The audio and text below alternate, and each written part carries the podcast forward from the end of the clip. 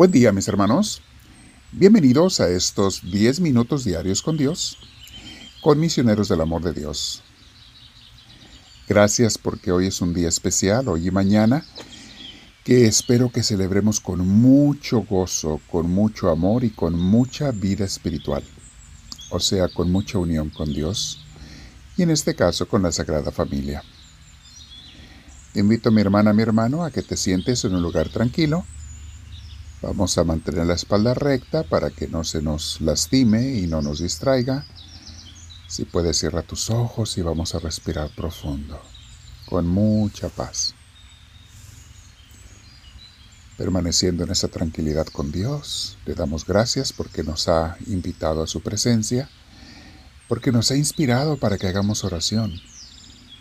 Y le decimos, Dios mío, que siempre ore, y por favor tú ilumíname, tu Espíritu Santo guíame Tú enséñame cómo devorar, qué debo decir o si debo de callar y escuchar, estar atento nada más, como tú digas, Señor. Concédeme eso, te lo pido. Bendito sea, Señor Dios nuestro. Hoy, mis hermanos, vamos a meditar y el título se llama Sin saber cómo, pero confiando en Dios. Hoy recordamos aquella noche maravillosa pero también penosa, en que José y María iban tocando puertas en Belén para ver dónde había hospedaje, se acostumbraba que las casas o prestaban o rentaban un rincón de sus casas para peregrinos que ocupaban alojamiento. No podemos decir un cuarto porque muchas casas no tenían cuartos, era simplemente un salón grande. Allí tenían su, su lumbre para cocinar, su mesa, algunas sillas, dormían en el suelo, en colchones hechos de paja o qué sé yo.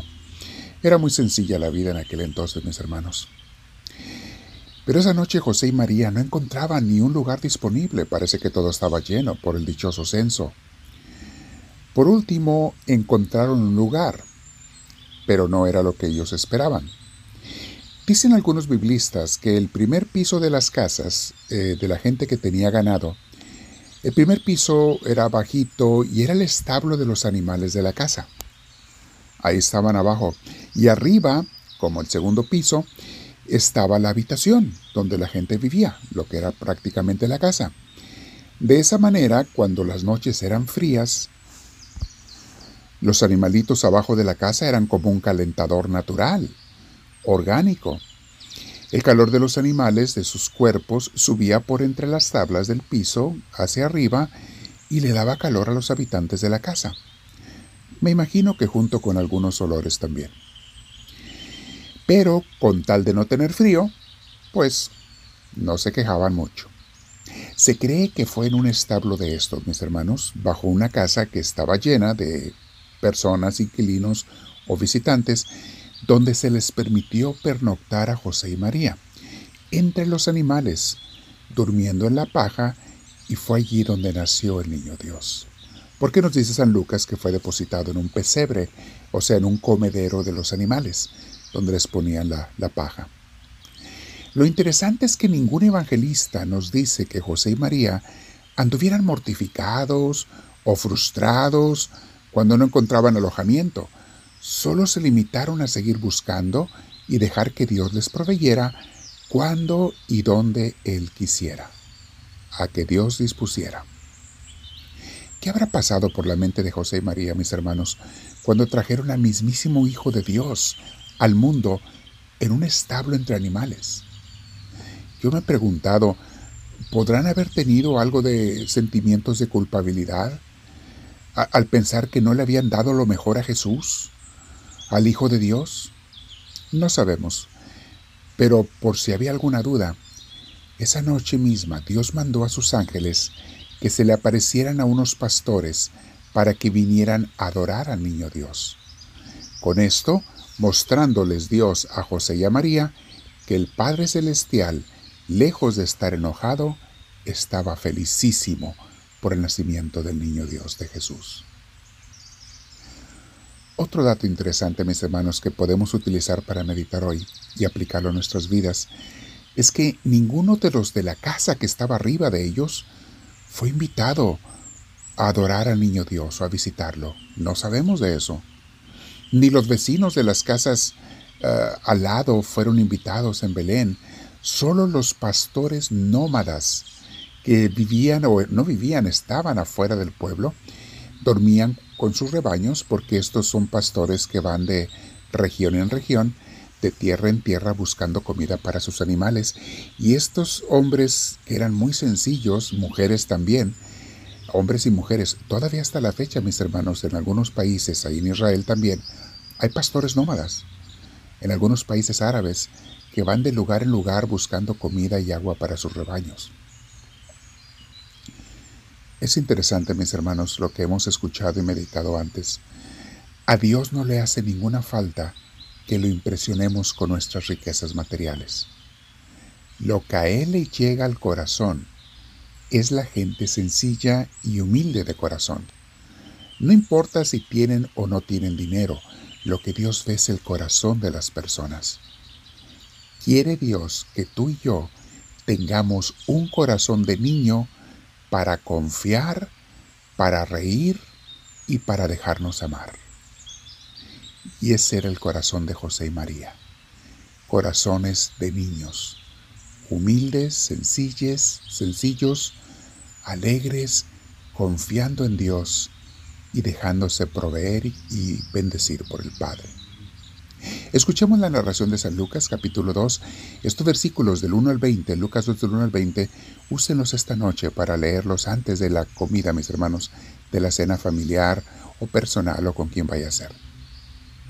Pero como ayer les leí Lucas de 2 del 1 al 6, hoy les leo del 7 en delante. Dice así, así que dio a luz a su hijo primogénito, María, lo envolvió en pañales y lo acostó en un pesebre porque no había lugar para ellos en la posada. En esa misma región había unos pastores que pasaban la noche en el campo, turnándose para cuidar sus rebaños. Sucedió que un ángel del Señor se les apareció. La gloria del Señor los envolvió en su luz y se llenaron de temor. Pero el ángel les dijo, no tengan miedo Miren que les traigo buenas noticias que serán motivo de mucha alegría para todo el pueblo. Hoy les ha nacido en la ciudad de David un Salvador, que es Cristo el Señor. Y esto les servirá de señal. Encontrarán a un niño envuelto en pañales y acostado en un pesebre. De repente apareció una multitud de ángeles del cielo que alababan a Dios y decían, Gloria a Dios en las alturas, y en la tierra paz a los que gozan de su buena voluntad. Cuando los ángeles se fueron al cielo, los pastores se dijeron unos a otros, vamos a Belén, a ver esto que ha pasado y que el Señor nos ha dado a conocer. Así que fueron deprisa y encontraron a María y a José y al niño que estaba acostado en el pesebre. Cuando vieron al niño, contaron lo que les habían dicho acerca de él, y cuantos lo oyeron se asombraron de lo que los pastores decían. María, por su parte, guardaba todas estas cosas en su corazón y meditaba acerca de ellas. Los pastores regresaron glorificando y alabando a Dios por lo que habían visto y oído, pues todo sucedió tal como se les había dicho. Palabra de Dios. Hermosas palabras.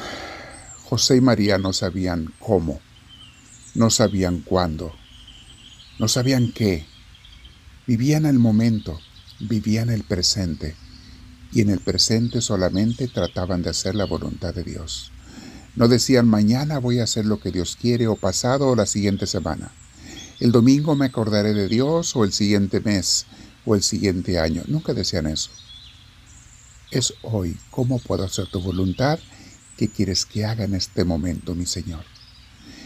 Esta noche, mis hermanos, la celebraremos gozosamente con nuestro Dios, con la Sagrada Familia, y por eso le decimos, háblame, Señor, que tu siervo te escucha.